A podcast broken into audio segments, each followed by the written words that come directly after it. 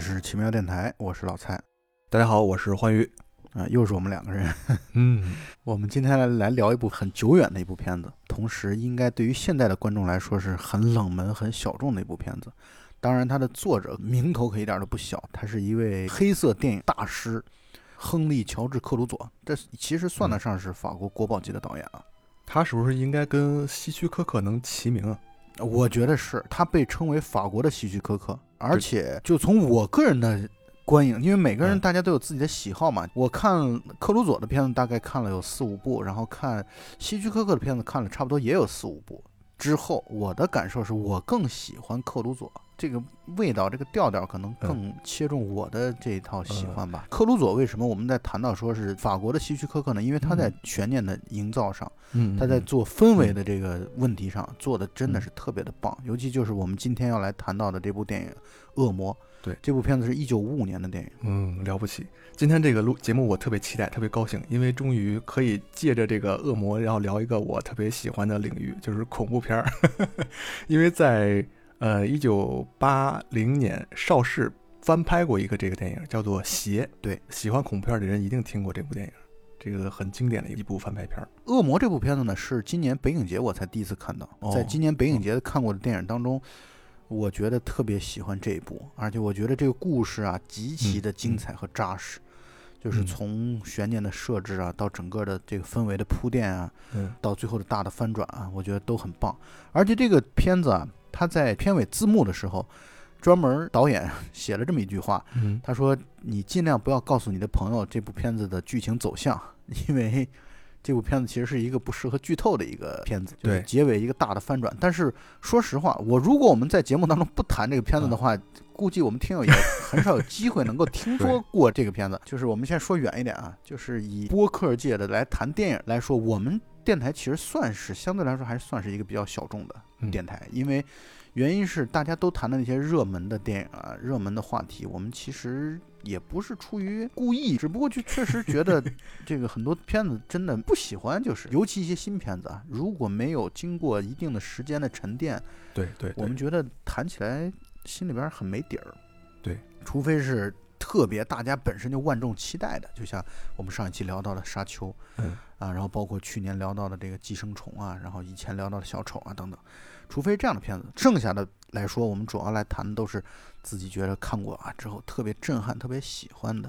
这样的一些片子。所以今天来谈一部五五年的上世纪五十年代的亨利·乔治·克鲁佐的名作。恶魔这个片子第一次我看的时候，因为我呃先看的是那个邪邪，是因为翻拍以后，它是在将近三十年以后又重新拍的，所以它整个的对呃叙事的结构呀，然后它的这个节奏，然后以及这个就是运镜啊、构图都都会更更新颖、更新鲜、更 fashion 一点。所以我再去看这个五五年的时候，而且我已经知道这个具体的这个剧情是怎么回事了。就是最后那个翻转，我也了解到了，所以我在看《恶魔》的时候，觉得它有一点的节奏缓慢，至少在前三十分钟，我觉得就是很难让我沉下心来去看进去的。然后度过三十分钟。然后适应它这个节奏以后就舒适了，很舒适，很舒适，因为它是这种很突出细节，就是娓娓道来的讲一个故事，而且它这个细节都是很经琢磨的这种感觉。对，包括为了录节目的时候，重新在复习这个片子的时候，我就会意识到，其实导演在铺细节的时候铺的是非常讲究的。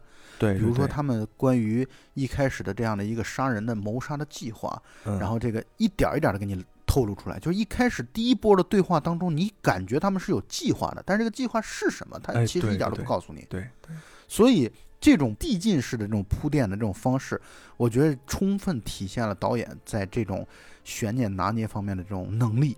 对对，而且甚至这个人物关系，他也不是一下马上告诉你，他是通过旁边的人啊，然后包括他们之间的这个动作、语言、神态，然后慢慢，哎，你。猜出来是怎么回事，然后后边再通过一些其他的案例，然后证明了你的这个猜测。是啊，所以我觉得这才是有意思的电影。就是对对对，我特别害怕什么东西都给你旁白全部告诉你了，说啊 他们是一对夫妻啊，他们其实是一对恋人等等。那是 PPT 那个就是对 PPT 式的电影，这太没劲了。所以我觉得这种尊重观众智商的这样的一种电影，我是觉得特别喜欢。嗯，就是一个电影一旦让我觉得不尊重观众智商了，我就特别的受不了。这也是为什么有朋友跟我推荐一些就是综艺节目，但是我从来都是拒绝的，因为我特别抗拒综艺节目当中是特别傻逼的音效和字幕。哦那些音效和字幕就充分的在展现节目组说，哎观众你们都是傻逼，我得提醒你这个地方地方该笑太紧张了，这个地方他 这个地方他要笑了。我觉得这种特别不尊重观众智商的东西，我是绝对不会看的，除非是为了任务，否则我是肯定不看的。这也就是为什么我天然的对这种综艺节目反感的一个很重要的原因，就在这儿，就是受不了他们那种音效和字幕，真受不了。嗯啊，包括那种傻兮兮的，为了接悬念之前，把所有的人夸夸夸夸夸的这个都来一遍特写，来特写，对对然后，大家都万众期待，我太受不了了。期待半天，然后这时候插广告，对对对对，我们赶紧拉回到 让我们觉得舒服的电影上来吧。那么我们还是像以往一样啊，因为刚才我们也谈到了，他这个片尾字幕的时候，其实导演说了，最好不要剧透给你的朋友。但是我们如果不剧透，这个 大家也不会知道这片子到底好在哪儿。所以我们还是按照以往的这样的一个习惯，或者说我们以往的做节目的那种格式啊，就是我们加叙加意的，然后来去谈到这个电影的剧情当中的一些内容，然后同时呢，把我们当时的一些观点、解读、看法等等的分享给大家。那基本上还是像以前一样的这种套路。这个故事发生的地点是在一所寄宿学校啊，这个寄宿学校呢，特别像是那种作坊式的寄宿学校，就是学生数量也不多，嗯老师也都要身兼数职。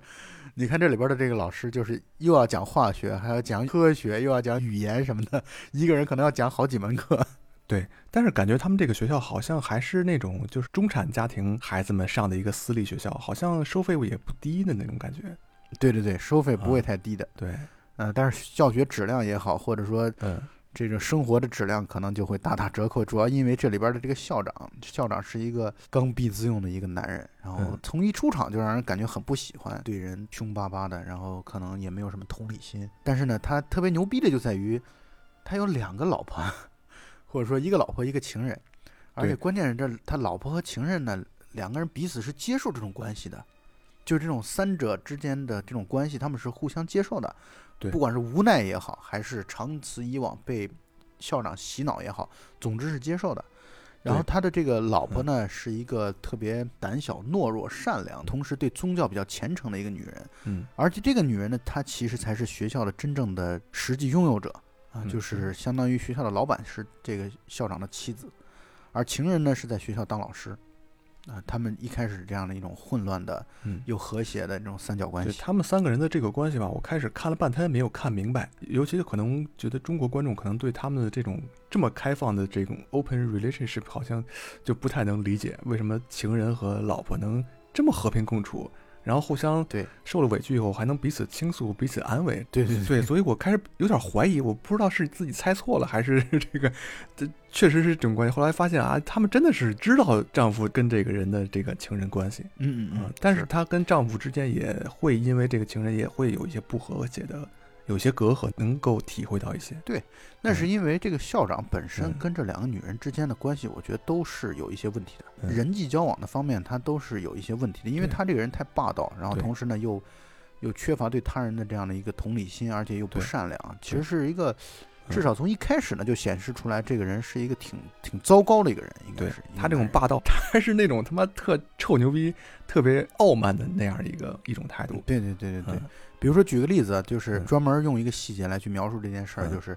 呃，为了树立他自己的权威，当着全体学生和老师的面要求自己的妻子，其实妻子才是学校的实际的老板，对，但是他会要求妻子吞下难吃的鱼。对我想这个部分可能是让你觉得这种节奏特别缓慢的东西，它这个部分它其实跟剧情没有什么，你比如让妻子吞下鱼，跟剧情没有关系，但是呢，他就是在做人物的这种刻画。对，其实还是很有必要的。嗯，妻子和情人都有点受不了他，所以呢，嗯他们俩在一起抽烟的时候，呃，就是情人在抽烟，然后妻子在抱怨的时候，他们俩就貌似在商量某一个计划。因为嗯接下来学校要放三天的一个小长假，情人呢，他本来的计划就是说我要开车去回老家，他们俩就在沟通，哎，商量某种计划。这个时候我们还不知道他们计划的具体细节，但反正知道他们俩肯定是有一个什么秘密。对，然后这时候还能经常能看到那个情人拿着一个小瓶子，经常闻来闻去的，也不知道这是什么东西。嗯对但是这是一个很关键的道具，后面会用到。是，于是第二天放假了，放假之后，情人就开车要出发。出发的时候，那个妻子也蹑手蹑脚的从房间当中也出来，跟嗯情人会合，然后两个人还拿了一个特别巨大的箱子放在车上，嗯，两个人开车离开了。然后这个之前就是有一些铺垫，就是妻子是要跟这个丈夫要离婚，对，妻子呢，她的意思嗯是说我要把学校收回来，我要跟你离婚，然后这是我的财产，然后就要对对对收回来。对，所以其实就是鱼死网破了呗，两个人就是关系感情破裂了，就是要到了分手的这个边缘了。对，然后妻子和情人两个人和谐的开车到了情人的这个老家的 老屋，并且妻子给校长打了电话，说自己要离婚。校长就就很急了，生气，然后说第二天我要赶过来，我要阻止你的这个离婚计划。而且这个地方的细节就在于啊，其实你可以看到校长这个人啊，一方面刚愎自用，另外嗯一方面刚愎自用的人一般都是很好面子的，特别对男权，对，特别父权的这样的一个人。然后呢，这个妻子相当于是秘密离开的，因此呢，学校剩下的那些员工啊，就在问校长说：“哎，你你老婆呢？什么的？”就在问他这个问题。看门人说他们早上这个妻子和情人两个人一起开车出去了，然后校长说：“对我知道这事儿，我昏了头，我忘了。”嗯他很要面子的，所以呢，他相当于其实也没声张自己要去找妻子这件事儿，他是很悄悄的出来的，这也给后续的剧情做了很强的一个铺垫。对，呃像这么一个渣男，女主为什么不早点就把这个校长给蹬了呀？这校长就特别混蛋的样子，感觉是这样的，嗯就是妻子这个人，你可以看到他就是一个特别软弱的人嘛，比较懦弱。对软弱。然后说实话，嗯如果不是在这个情人的怂恿之下，嗯我觉得他也不会想要去所谓的离婚什么的。他一直就是忍气吞声的一种性格。哦，对，这个合理。包括你可以看到这个嗯片子当中的这个选角和服装。你看这个嗯妻子这个角色，总是嗯睁着大眼睛，忽闪忽闪的那种对对对，善良而懦弱的这样的一个啊表情。对对对。然后同时他留着长发，然后比较虔诚的这样的一个宗教信徒的这个样子嗯，所以你嗯就能感觉到，对于他这样的人来说，离婚本来就是一个比较困难、难以张口的一件事儿。但是你看那个情人，嗯短发、干练，然后做什么事儿就处于比较新潮新派的那样的一个，所以他从外形上已经在做两个人性格的这种区别了、区分啊了。对对对对嗯，那我能理解了。妻子和情人两个人在情人的那个老家给校长打了电话，校长就要赶过来。这个时候呢，妻子就有点儿动摇了，害怕了。因为我们这个时候也慢慢的能够感觉到，他们俩好像不是单纯的说把老公叫过来就离婚这件事儿啊，感觉他们蕴含了一个更大的秘密。有点什么 大事儿。对，包括开始给酒里边放药啊什么这了那了的，对，对对就感觉事情没有那么简单。对，放的那个药就是那个情人之前老的拿在手里边那个小瓶子，那个小瓶子是什么对对东西？反正它应该是一种就是类似蒙汗药的这种东西。不是毒药，但是呢，就是类似于像安眠药一样的药水一样的东西。对，然后这个情人他这住的这个老宅楼上还有一对租客，是一个老头儿老太太。然后校长来了，一开始先是谈离婚，谈着谈着呢，像是两个人谈的达成了一定的小的共识。校长觉得自己把老婆哄好了，然后他这个时候要喝酒，这个时候嗯其实老婆已经动了恻隐之心了，对然后他把他酒给打翻了，对，打翻之后，然后校长就生气扇了老婆两耳光。哦，这个时候，我觉得我们作为观众来说，其实也是会觉得妈的弄死你。对，干嘛赶紧喝了。然后他咣咣咣喝了三杯，嗯，喝完之后，哎，就开始睡意大发，后来睡着了。嗯，那个情人就做事儿特别的利落，就开始给浴缸开始放水。这个时候有个小细节，就是放水的声音就很大程度影响了这个楼上的租户啊，那对老夫妻当中的那个丈夫嗯听广播。那个广播的节目挺有意思的，广播节目就是类似于像。就是有人打电话进去，啊然后智力竞答一样的那种节目。对然后我记得有一个问题是莫桑比克峡谷在哪儿，然后老头还答，老头还自己在边听广播边答，然后说我这个能拿到三万两千法郎的这个奖金了。这种节目在中国也有一段时间特别流行。对对对对对，我还记得咱们以前录节目的时候说过嘛。小的时候还有那种打电话打进去那种，就是参加电视游戏的那种节目，就是你打电话进去，你能用电话键盘来操纵摩托车的走向什么的。，哦对，这个时候呢，情人就利落的跟妻子两个人把校长抬到了灌满水的浴缸里，嗯，并且让妻子拿过来一个大的铜像压在丈夫身上，把他彻底溺水而亡。对，然后逆水而亡的这段很有意思，就在于丈夫翻白眼儿，然后看着挺恐怖的。对对对，有点恐怖片的意思了。其实从这块看出来，这个就是妻子和这个情人他们俩之前商议的这个一整套的这个阴谋还是挺周密的。从他们如何从学校里面溜出来，然后怎么把这个老公骗过来，然后又怎么往酒里面下毒药，而且买的什么样的酒还很有讲究。就是让这个校长一一眼就能看出来他一定要喝的这种酒，据说这瓶很贵的酒，很贵的酒，对他花了不少钱，多少法郎啊，两百法郎还是多少，然后很贵。她老公进门就看见这瓶酒了，然后最后果然就把它喝了。然后到后来把这个老公淹到那个浴缸里面，这整套都是有讲究的，包括他拧开那个水龙头放水，是为了掩护他们就是搬动这个熟睡的这个男人的这个声音，因为他们这个楼隔音非常差。然后一打开这水龙头，然后楼上那个老头老太太就以为楼下他们在放水洗澡，就没太在意。对，然后所以他们就趁乱把这个校长就淹死在浴缸里边了。是，你看他们这个不在场证明做的也特别的牛逼。对对对，因为这个时候没有人知道校长离开学校了。这个里边的逻辑其实是很简单的，就是校长呢为了避免被人嘲笑说，哎，我要去追我老婆，因为他这样的一个父权至上的一个男人，嗯。他是不允许自己有把老婆争取回来这种事儿，他会觉得这种事儿传出去丢人，所以他是很悄悄、很秘密的，然后跑过去的。所以学校的人没有人知道他离开了那个地方，离开了巴黎，没人知道这件事儿。对，并且呢，学校的校工啊也好，还是这个整个老师们也好，都知道妻子和情人现在不在学校当中，所以。校长在学校当中的失踪，对这两个人其实毫无关系，所以他们的这个计划本来是很周密的。对他们把这个校长淹死以后，就是把这个尸体裹到一个塑料布里边，这个塑料布也提前准备好了，裹到塑料布里边就放到了他们之前搬到车上的那个大箱子里边。没错，这块我想说的就是，因为一开始那个他们那个租户老头老太太不是对他们这个放水这事儿意见特别大嘛？对对对。我以为，包括他后来老头还帮忙去搬那个箱子，对对，那个箱子呢，一会儿那个箱子那个绳又断了，然后什么的，就是我以为这个地方会安排一些桥段，但是我后来想一想，也是，他这个地方只是为了增加一些戏剧张力，让你作为观众去想，会不会这老头和老太太把这个事儿给搞穿帮了？结果发现这些东西都只是幌子。你从这个地方开始，你就慢慢的看到导演特别精湛的。给你设幌子的能力，对，包括你看他后边去加油的时候，有一个这个老兵要去搭顺风车，对，然后就要坐他们的这个车，然后并且赖不兮兮的就直接上了那个后备箱，结果被加油站的这个店主给赶下来之后，加油站店主一看你这车上怎么湿的，对，就是这些小的点全都是让观众制造悬疑，就是给观众制造，哎呀，什么时候他会崩了，什么时候这个事情会穿了，等等等等，对对对，特别让观众为这个两个女人捏把汗。因为在观众看来，他们是这两个人是做了一件正义的事，把一个渣男给没错没错啊，特别痛快。是是是，这个事儿就是大家会期望他这个事儿千万别败露，也赶紧把这个尸体处理好就好了。对对对，这导演也挺坏的哈，利用了大家这个心里边阴暗的这一面。对啊，那是因为大家说白了，他的一开始的塑造的就很成功嘛。对对对。把这个校长塑造成一个暴君，对对妻子随意的家暴，然后随时扇耳光，这这都家常便饭。然后逼你吃鱼，吃臭了的鱼。说白了，让观众很快的就带入到了，就是他这个时候，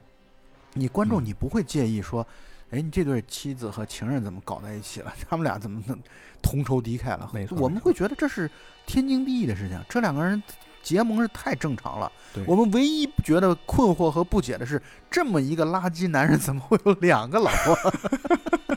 他妈的，有的朋友还单身呢，我操！所以前面的那些铺垫看起来缓慢的琐碎的东西，其实每一个都是很有价值的。没错，然后他们就开着车回学校，趁着天黑的时候回到了学校。那个时候已经深夜了，学校里边有一个游泳池，这个游泳池平时也没人用，然后上面。飘满了各种树叶啊什么的，虽然是黑白电影啊，但是我们感觉那水应该都是绿的，所以呢，他们就把尸体就倒到了游泳池里去。对，这个处理尸体的时候也让人家把汗。对，那个楼里边突然亮灯了，就在这一刻，他们的这个行迹都有可能败露。没错，他们就把那个尸体咕咚一声的就倒到了游泳池里，而且那游泳池水感觉也不浅啊，挺深的。再加上上面各种浮萍烂草的，对，应该是深不见底。嗯，然后这个地方开始，我觉得我们观众就更加的会带入到妻子的这个视角当中，嗯因为妻子她就心神不宁，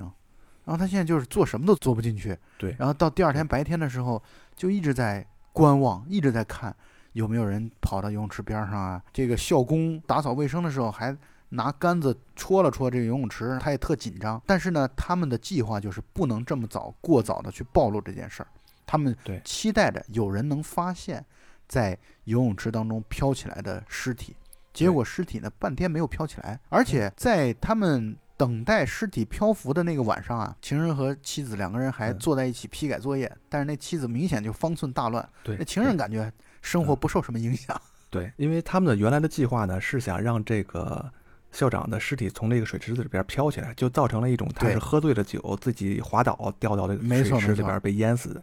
然后呢，尸体被人发现以后，哎，他们这个嫌疑也就解脱了，所以是对这么样的一个计划。但是呢，这个尸体一直没有人发现。如果这个尸体没有被人发现的话，他们这个心就一直得悬着，因为做贼心虚嘛，你最怕的就是你所有的这个阴谋被人揭穿。那么这个尸体没有被人发现的话，那他这个心就一直没有办法放下来。悬疑的感觉嗯就是通过这样的方式揪着你，你知道他们一定会去把游泳池的情况探个清楚，但他们什么时候探，以什么方式探，这其实就是导演要去做的事儿。对，对而且你在呃外人的面前，你不能表现的慌张焦虑，但是那个妻子就表现得特别慌张，特别明显。情人就很淡定，对嗯，比较淡定。对，然后在他们不相当于把这个校长扔到游泳池当中的之后的第三天，嗯，有小孩儿在玩球的时候把皮球掉到了游泳池里边儿，然后这个时候妻子的这个心都提到嗓子眼儿了，然后赶紧抓紧时间就是你这个跑到了游泳池。考试的分数终于要下来了，对，就这种感觉，到底能不能发现这个尸体？然后有小孩儿就跳到水里边儿去捞球，而且那小孩儿跳到水里边还潜进去。这个时候，我们就作为观众就在想啊，那他会不会碰到尸体？对，结果小孩上来之后，摸到了在池底的校长那个打火机，嗯，妻子就问小孩说：“里边还有别的东西吗？” 然后小孩说：“没有啊，就是这个打火机。嗯” 这个时候他们就下令说把水抽干，啊，校工开始抽水。抽完水之后，校长夫人更是心绪不宁，对然后跑到游泳池边上一看，结果发现池底什么都没有什么都没有，嗯，于是晕倒在了游泳池边儿。对，这也很正常。我觉得像他这样的心理素质，对，这个反转，这个悬念就做的特别棒了，因为我们。观众是眼睁睁的看着他们两个把这个尸体扔到水里边的，而且中间也没有人发现，也没有人去到这个水池里边去游泳啊什么什么的，然后跟这个事件再牵扯关系的第三个人也没有了，结果这个尸体就这么莫名其妙的人间蒸发了，这太神奇了！这个悬念简直到这儿以后，就牵着人不得不把这个片子再往下看下去了。是啊，就是我觉得嗯。我在电影院当时看这个片子的时候，嗯。到这个环节，我是觉得啊牛逼啊，我觉得就是挺棒的，就是必须得往下看。对，接下来没想到剧情又来了一个更大的，这小高潮啊，真是嗯。一波接一波。嗯。接下来一个小的高潮就是，竟然有人送来了这个德拉萨尔，也就是这个校长的衣服，就是他嗯嗯嗯，遇害当天所穿的那身西装啊，对，然后直接送被送来了，然后他们根据这个送西装的这个就干洗店去跑到干洗店去询问这怎么回事儿，结果干洗店说我们也不知道怎么回事儿，但是呢，他的口袋当中有一个酒店的钥匙啊，我们当时送衣服的时候忘了送过去了，哎，把这个酒店钥匙给了妻子和情人，然后妻子呢就带着那个酒店的钥匙，寻迹的按图索骥的来到了那个酒店。一个酒店呢，然后他就上楼开门进了那个房间，那房间空空如也，什么都没有，也没有个人的行李，什么都没有。正在妻子纳闷的时候，突然门缓慢的打开了，而且那个门的设置特有意思，那个门是门背后是有个镜子的，那个镜子朝着观众的这个方向，然后来打开。那个门打开的过程当中，你的眼中的这个画面啊，在发生眩晕般的这样的一个呈现。对我觉得那个设计的特别好。嗯嗯嗯，然后门打开之后是管理员打扫的工作人员，然后管理员说我们也不知道这个德拉萨尔这个先生是到了哪儿，也不知道什么情况，从来没见过他，这就更把这种悬疑推到了一个 很高的一个水准上。所以呢，现在局面完全失控了，这都比穿帮还要更可怕。就对穿帮了，好歹就是你知道它是符合逻辑的，它是符合真实现实的，但现在这种情况就属于人不人鬼不鬼的，不知道怎么回事儿。嗯啊，所以这段戏我还在想呢，他难道有点就鬼片的意思吗？这搞不清楚。然后妻子和情人这个时候就开始起内讧了啊，两个人就有点互相埋怨的意思了。然后妻子就说：“情人，你这出了什么馊主意啊？”然后他们俩就开始互相摘责任。对对然后对，妻子是想要去报警，情人的意思就是恐吓他说：“你现在报警的话，那咱们俩都吃不了兜着走。”对，这个时候报纸上有了消息，塞纳河畔出现了一具男尸，妻子去警察局认尸。那个男尸还没穿衣服是吧？是一个对裸尸。而且特好玩的在于认尸这个过程的细节很有意思，嗯，就是他过去的时候，这个警察局的警察就跟他说说你得说点细节，你不能把报纸当中的说什么三十岁左右，什么一米七身高什么这些信息告诉我们没用的，对你得说些细节。然后问他说有没有手他的那手镯呢？然后嗯妻子说他没有手镯，说那你想想他膝盖上面有什么有什么东西有什么伤口吗？妻子说他没有。然后呢，警察还貌似疑惑的看了看这个妻子。后来，警察意思是你通过测试了，他确实啊没有手镯。然后，对对对，这警察是跟编剧一伙儿的，你知道吗？就是特别会制造悬念。对对，所以这个时候，其实观众是被剧情带着跑的，观众也会至少大概率的相信，或者很大可能的会相信，会觉得，哎呀，那个塞纳河畔的男尸很可能是校长吧。但是他怎么会从游泳池又被冲到塞纳河畔去？这些问题就已经没法细想了。对对，就只能跟着命运走了。对，跟着编剧的角度往前走就行了。对，然后尸体被推出来，妻子看了一眼就知道啊，那不是自己的丈夫。嗯，而且嗯更好玩的就在于啊，这个地方你就体现出来导演的功力，导演完全没有给那个尸体一个正面镜头都没给，就是你到现在你从观众的角度来说，其实是被蒙在鼓里的，就是你并不知道妻子看到这个尸体摇头说不是自己的丈夫，这到底是真的还是假的？是对他看花了、看混了，还是那个尸体被就比如说已经被泡的无法辨认了？嗯还是说他说的是假话？这一嗯系列的我们现现在都还不知道。对，就是认尸的这个过程中，还牵出来一个另外一个新的人物。从这个女主进到这个停尸间，然后到她出来，一直在这个门口有一个老头儿坐在那儿看报纸。但是看报纸的时候吧，就一直盯着这个女主在看。这个人也是一个从这个镜头的语言来说，也是让观众很起疑心的一个角色。没错，没错，嗯是这样。那其实这个人是一个私家侦探，对，他是一个退休嗯的警察，但是呢，现在等于开始做私家侦探。然后嗯侦探呢就非常热情的搭讪女主角，然后说呃想要去调查这么一个事儿。对，而且这段的时候呢，其实嗯对于女主角和这个私家侦探的对话来说，她嗯只能承认说是失踪了，因为对呀、他什么也不能说到底是怎么回事儿，你否则的话，他说的，而且他这个时候他其实挺抗拒的，他就是他觉得他不希望有更多的人介入这件事儿，然后把他们俩的这个罪行给嗯，暴露了。对，其实这时候女主她的心态应该是挺矛盾的，因为她肯定是不希望自己的这个事儿东窗事发，而且还是一个私家侦探。你想想，人家是又是一个老头儿，一看就是那种老奸巨猾，足智多谋，嗯对，足智多谋啊。一个是不想让他过分的介入自己的这件事情，但是又想把这件事情到底搞个水落石出，自己这个对对对，没错。渣男校长到底死了没有？这他妈信息，内这个死尸到底？去哪儿了？对，都特别矛盾。对，就到底是让他接近吧。就首先我这个办的这些事儿，就是在今天之前的事儿，你不要过问。但是我这个丈夫去哪儿了，我又想从你的嘴里边套出一点话来，就有点这个意思。对对对，嗯是。呃，于是侦探呢开始在学校里边调查，嗯调查的时候说了一个小细节，就是看门人啊说校长的这个游泳水平很高，因为侦探也问了，说这个他会不会溺水了，然后看门人就说这个校长的游泳水平是很高的，对，并且这个侦探去了房间里边去调查失踪的当天当事人，也就校长穿的衣服是怎样的，结果那个这段特别好玩就他老婆呢就乱了阵脚了，直接就开始说他失踪那天穿的什么鞋，带着什么领带儿。对对然后侦探也特别纳闷儿，说他有二十五条领带儿，你竟然还都能知道他失踪那天是什么领带儿？这个时候情人等于就开始戳这个老婆，意思就是你对你他妈别多说了，你言多必失对。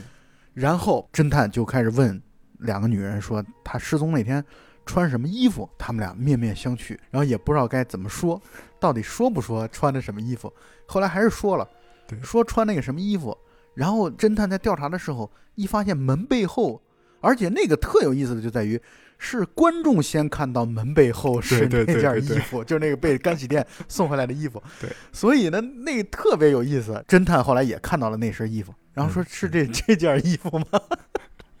哎，我觉得那个戏拍的真的是戏剧张力十足。对，就主人公这种如履薄冰的这个心态啊，哇，这个拍的是太好了，特别能拿捏。而且这种笨贼的这种嗯嗯嗯，对对呃对，戏剧桥段啊，它对其实本身带有很强烈的这种，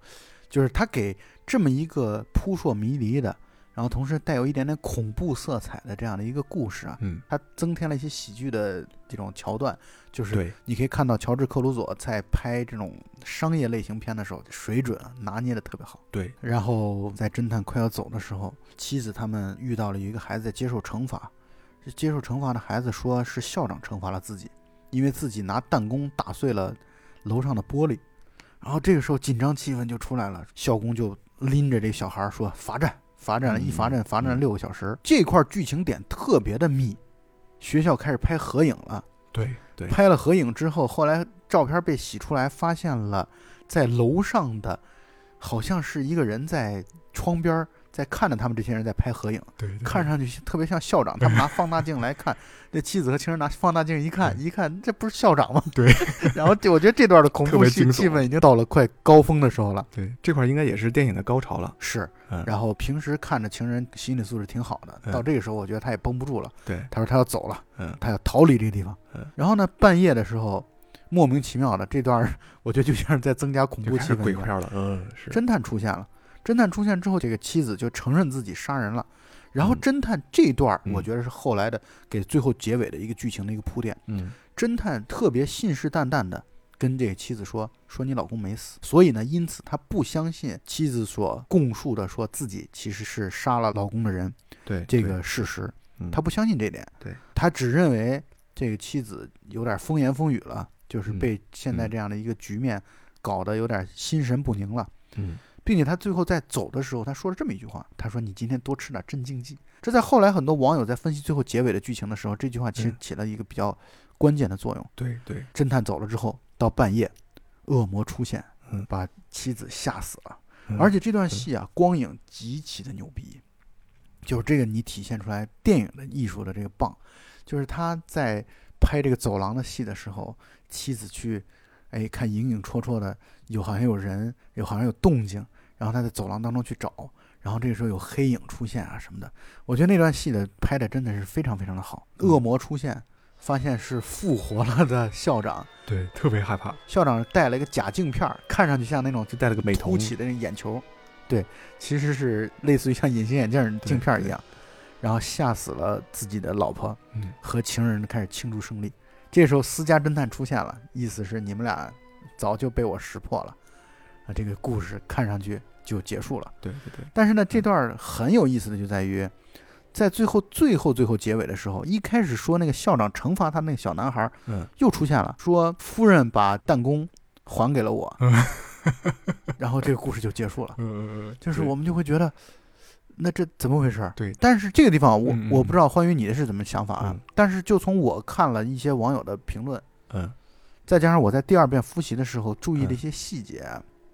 我是觉得这个老婆可能也不是像他在剧当中表现的或者电影当中表现的那么的单纯。哦，就是他这里边还真有可能是装神反弄鬼了是吧对，反杀的。嗯有几个细节我要跟你说一下第一，这个导演专门拍了两次弹弓，就是专门给弹弓拍了两次的特写，一次是在那个办公桌上，一次是后来拿到小孩的手中。而且你想，在这么短的时间内，直接后来被那个小孩拿到手里，这是第一个细节。第二个细节是，侦探离开的时候，啊，专门跟这个夫人说，你要晚上多吃点镇静剂。也就是说他吃了镇静剂了，对，以至于在哦后来所谓吓死了这个夫人之后啊，那个校长就匆匆的、简单的摸了一下他的脉搏，也发现死了。但是就那么几秒钟，其实你说实话，这个如果是对，脉搏跳动的很慢的话，你可能嗯包括慌乱之间，你也不一定能够感知的出来。所以这个夫人的假死也是有可能的。嗯，对，也说得但是，这就是一嗯个开放式的，可以说是一个开放式的结局，并且在最后以小孩儿来去叙述说，这个是夫人把这个弹弓拿出来给我的。嗯嗯嗯，那这个你可以琢磨的地方就特别特别的多。啊，所以这个剧情到后来的时候，这个翻转啊，就是一波接一波。对对对对对，到最后的剧情点非常非常的密，嗯包括我觉得这个事情让我觉得很特别有趣的地方就在于，他们拍合影的时候，在那个合影里边出现了丈夫，因为咱们之前不是经常会看到一些新闻报道嘛，对对对说一些照相照片当中对会出现过去的鬼魂啊之类的，而且在那个年代，就是照相技术还不是特别发达的时候，这种事经常被人当成超自然现象，专门有人去研究它。所以我觉得这个现象在当时应该是挺流行的。对，因为那个时候的嗯胶片有的时候它会就是重复曝光之后，对对对它可能会有一些斑点、对影子啊之类的东西，它就看你怎么解读这件事儿了。对所以把这个融入到这里边儿，我觉得这个故事到最后的结尾真的嗯是剧情点特别的密集。对，不过最后这个反转也有可能就是导演就是简单就是再吓唬观众一下，也有可能是对对对是没有那么复杂。当然了对，是所以怎么看开放式的结局，好玩儿就好玩儿就在这儿嗯嗯啊，就是在于你可以用什什么样的角度的去解读、呃讨论都可以。对，而且我是觉得，其实到嗯最后，这个剧情到底是怎么样一个，就是夫人死了没死已经不重要了，根本不重要。对对，就是一个就是人不要做坏事。对对对，人千万不要做坏事。所以他这故事到最后的，其实就是包括这个片子的名片名叫《恶魔》嘛。嗯，就是为什么我们刚才说到那个，就是非要猜测说最后妻子没死这件事儿啊？那是因为对应了，我们可以理解为，在这个故事当中，校长是恶魔啊，嗯情人是恶魔，妻子也是恶魔。而且虽然我不懂法语啊，但是有嗯。网友在影评的时候说到过，说嗯。这个里边的恶魔他用的是复数。啊，他其实用复数这个这个词来表示的，哦，所以他其实就指的是恶魔们，啊，你可以理解为他们三个都可以在某种程度上讲是恶魔，哦，所以真正的恶魔其实存在于人心当中。对对对。对，因为他们密谋下来杀人这个事儿本身就是恶魔，本身就是不管是这个情人也好，还是这个被拉下水的这个女主也好，还是校长也好，嗯那校长更是一个恶魔了。从最后这个结局看出，他是跟情人早就串通一气了，然后哄骗这个女主上当。就是一个计中计的事儿嘛，对对对就是它对背后它还有一个对，总之这个设计特别巧妙，特别精彩。是，这电影已经是六十多年前啊，嗯六十六嗯年前的一个嗯电影了。但到现在看起来，我依然觉得这个就是，如果你第一次看它的话，大概率的你会被这个剧情所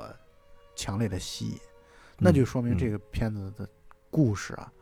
那真的是经得住时代的考验的。对，故事非常棒。演情人的这个演员还得过奥斯卡女主角。恶魔这个片子倒好像没拿过什么奖，嗯但是我觉得恶魔这个从观众的角度来说，一定是特别精彩好看的一部戏。而且这部戏呢，就像嗯。咱们上一期节目聊到了《沙丘》啊，嗯《沙丘》当时咱们不是说到了佐杜洛夫斯基在看大卫林奇版的《沙丘》的时候，一开始是不情愿的，嗯。后来看着看着越看越高兴，因为觉得本来是我该拍，结果你拍的烂，然后我就嗯很开心。而这部片子呢，有人评价说，希区柯克看他是越看越不开心，哦，因为当时这个原著的故事啊，嗯。是他们俩在争夺啊，就是乔治克鲁佐和希区柯克两个人都在争夺这个原著故事，后来被乔治克鲁佐给得到了啊，买到了哦这个故事的改编权啊，啊并且把它改编成了《恶魔》这个片子。所以呢，就是说希区柯克如果在看这个片子的时候，应该会觉得啊，乔治克鲁佐拍的好好呀。这个故事特别好。然后我前几年看了一个恐怖片儿，就是邵氏在八十年代拍的一个恐怖片儿，叫《邪是》。你一开始说的那个吗。对，就开始说那个邪。然后看完这个片子以后，大受震撼，就感觉到哇，中国的电影有希望呀！这个剧情编的太巧妙了，戏剧又有张力，结尾又有翻转，然后各种错综复杂的人物关系，真真假假，虚虚实实。然后后来老蔡直到有一天推荐我看《恶魔》这部电影，我才知道哦，原来人家五五年就已经珠玉在前了。不过《邪》这部片子，我觉得它是做本土化移植做得非常好的。就是这个嗯片子其实前四十分钟都是在讲一个跟这个恶魔故事基本上走势都是一样的，就是也是两个女人，然后密谋杀死了丈夫，然后后来反转对过来发现是这个丈夫跟情人串通一气，把女主给逼死这么一个情况。但是《邪》这部电影好的地方，它就是在，呃，因为像我开始说的这个三角关系这种，如果在放在中国人肯定很难理解，然后它就变成了那种大少爷、大家族的一个大少爷和这个大少奶奶之间的一个关系，然后这个情人呢是突然到家里边拜访的一个自称是过去佣人女儿的这么一个关系。嗯，然后后面的走势基本上都是一样，也是把这个男主淹死在不是浴缸，是一个大水缸里边，淹死在大水缸里边，然后扔到了他们这个村口的一个水池里边，也是一个臭水池。然后呢，也是哎，过两天了就开始说，有人说这个臭水池里边传来了臭气，然后他们就当地的什么保安队长就把这个水池抽干了以后，发现里边是一头死猪啊，就是这些剧情设计都跟这个前面是差不多类似的。然后，但是呢，到了四十分钟，这个故事接出了这个丈夫和情人之间的这个密谋，哎，没有完。他其实是把这个刚才恶魔里面我们最后这个对女主到底有没有死这个怀疑，他继续往下深挖了。大少爷和这个情人正在庆祝自己哈干掉了这个大少奶奶，继承了大把大把这个家产，然后突然就开始有这个女鬼 在这个屋头啊、房前屋后开始晃悠。就是很像八十年代那种香港鬼片所有的那个色调呀、氛围啊，都是那种，包括那种粗制滥造的那种血浆效果、喷射那种状态都出来了。但是这个男主一直不信鬼啊，都觉得这是要么就是这个女主没死，要么就是有谁在这捣乱。然后他这个男主关键是他还特别胆大，他半夜还在看《聊斋》。反正最后接出来的是怎么回事呢？女主确实是被这个大少爷他们给密谋害死了，但是这个嗯，这个大少奶奶她有一个孪生姐姐。在老家，然后呢，这几天因为这个孪生姐姐要到这个地方来看自己的妹妹，因为妹妹得了重病，然后结果正好推门的时候，就在门缝里面目睹了自己的这个妹妹被男主和这个情妇给害死，就是给吓死的这么一个过程。然后他呢就决心要为自己的妹妹报仇，于是他就化妆成了这个妹妹的鬼魂，然后用这种。以其人之道还治其人之身的办法，把这个坏老公渣男和他的这个情人给给吓死了，就是这么一个故事啊，就是最后也是完成了一个中国大团圆的一个结局。对，这其实符合我们东方的这种对对对中式的这种剧作的观众的一种预期吧。对对对，符合这个。嗯。但是其实这么听完的话，我觉得故事本身就确实跟恶魔比起来要好像差了一个档次了。第一，当然是。学习啊，另外一方面就是他这个后来这个结尾啊，就是感觉太拖沓了，不像恶魔这个结局结的这么的又开放，但同时呢又很利落。其实对，但是他这种就你就邵氏这种风格，他肯定不是这种娓娓道来、很细致的给你讲一个故事，他就是把所有的商业元素都放到这里面去，包括这里边有些搞笑的、有些谐星、斗鸡眼儿这种，就是 在那个年代可能看起来比较时髦的一些笑点，那种所谓的就初级。无厘头的那种笑话都往里边放，然后会把剧情堆得很紧凑。因为你看这《恶魔》整个两个小时电影，他用这个《鞋》这部电影里面用前四十分钟就交代完了，然后后边还加入了很多那种血浆的这种效果。然后关键里边还有一个至少也有五六分钟的一段裸舞的戏，不色情，但是嗯，就是还从艺术的角度来欣赏，还是有点看头的这么一个桥段。但他其实卖的就是色情，对，打个擦边球吧，就是，对。后来这个恶魔这个片子应该在美国是也是被重新拍了吧？对对对，而且是阿加尼演的，但是据说口碑好像不是很好。对，是翻拍肯定是比不上原作。这个片子不光有阿加尼，同时女主角还有沙朗斯通啊？是吗？还有沙朗斯通？不知道啊？你是不是穿着衣服就认不出来沙朗斯通了？这个是沙朗斯通和阿加尼，那还真是两个人大牌演的。嗯嗯。但是跟原著应该是没法比的，嗯嗯嗯，所以大部分的原作都好像都是要完胜后来的这种改编啊，绝大部分应该都这样，是可能一改编之后就失去了很多灵魂，嗯，那我们最后说说这个乔治克鲁佐本人啊，好，这克鲁佐呢，处女作是在一九四二年的时候拍的，一九四二年时候拍的这个叫《杀手住在二十一号》这个片子我看了，然后他第二部片子叫《乌鸦》。我也看了这个乌鸦呢，这个片子呢，风格感觉和这个恶魔非常相像，就这个风格的感觉特别像。而乌鸦也是乔治克鲁佐的名作，而且我专门注意了一下时间啊，他的第一部片子和第二部片子是一九四二和一九四三两年拍成的。这两年的时候，那个时候法国其实还在二战期间嘛，法国是德国占领区嘛，那个时候。对对对。所以他创作当中应该还是受到了很大的。很多的一些限制，但特别有意思在于，他在一九四三年的《乌鸦》的时候，那个男主角的名字叫吉尔曼，其实就是 German，就是德国。哦哦哦。克鲁佐豆瓣评分最高的一部片子叫《毕加索的秘密》，啊，这个片子一开始我跟欢愉说的时候，欢愉以为它是一个悬疑片，对我一听这个名字，就是一看就是一个特别成功的商业片，然后充满悬念。结果它是一个纪录片儿啊，它是在用纪录片的这种方式，但是以悬疑的方式来去拍出毕加索作画的过程，就是详细记录下来毕加索作画的过程。为什么说悬疑的方式呢？因为一张白纸，毕加索作画的时候，一张白纸一开始勾勒出形啊什么的，你看上去啊，这是女人，这是男人。但是他后来这个画是会走向什么样的一个程度，什么样的一个方向，你不到看完的时候，其实你都不知道。所以呢，很有意思。这里边包括还有一些毕加索的一些访谈什么的，它是一个纪录片。哦，这两个元素结合到一起还是挺有意思的。首先，毕加索就是一个看点，在毕加索身上发现的悬疑。对，但换句话来说，这个片子如果不是毕加索的话，应该也没什么意思。那还是主要还是毕加索牛逼。对，但是克鲁索拍的很好，你可以去看一看这个片子，我觉得很好。嗯，克鲁佐呢，他的作品并不算多，不过呢，我反正是觉得我在看了大概五部之后，我觉得《恶魔》我非常喜欢，我觉得这个编剧剧作非常之扎实，然后整个的悬念的铺开，就像我们刚才所说的，所以我们刚才就算讲完了一遍，我觉得你听友如果感兴趣的话，我觉得你依然可以把它找来看一看，对，然后你看的过程当中，你可以验证、印证我们那些说法，对。啊，我相信你们会跟我们有共鸣的，对。但是如果你觉得这个黑白片看起来实在沉闷的话，你也可以去把那个鞋找来看看。而且你要是对这个 燕舞比较感兴趣的话，你可以看这个。你如果对沙朗斯通比较感兴趣，对对对，还可以看，你可以去看 《聂迷宫》。所以，我们今天一期短一点的节目，然后来去致敬一位影人啊。这个影人呢，就可能我们大部分的时候都很少听说，也也很少接触的一个影人——法国电影大师乔治·克鲁佐。那么，也希望能够今后介绍更多的电影人跟朋友们认识。好啊，比如说我最近其实还在看梅尔维尔的一些电影，法国知名导演梅尔维尔。对。今天我看群里边在聊这个导演的名字，我都没听，都压根儿没听说过。他深深的影响了吴宇森，然后包括在后续的《纵横四海》也好，包括《英雄本色》也好，我觉得都是受到了一定程度的梅尔维尔的影响。那么可以说，世界电影史当中有非常多的珍宝，还有待于我们和听友们一起去发现、一起去发掘。所以，如果从电影本身来说，片荒是确实是不存在的，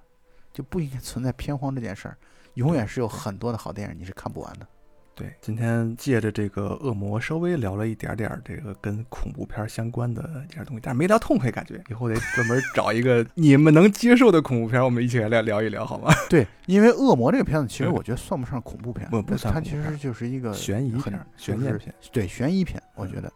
它其实恐怖元素并不多。我听上去，我感觉你说的那个邪好像恐怖的元素好像更多一点啊。对，它就是。就是一个鬼片儿，可能都不是恐怖片儿。但你说恐怖片和鬼片的区别在哪儿呢？还不太一样。恐怖片儿我觉得可能更是心理悬念，然后鬼片儿就是一种直白的视觉上的冲击，就是这就是我自己的分类啊。但听完邪之后，我又觉得它其实也不算鬼片儿，因为就没鬼嘛。有鬼吧？就是人装的鬼嘛，人扮的鬼。那但是不是鬼啊？那不是真的鬼啊？啊，你还分这么细啊？哎，就就这样了，就是鬼片吧。所以这种不求甚解的人来聊 恐怖片，我们我们敬请期待。不是不是，有鬼的恐怖片，其实我不太喜欢，知道吗？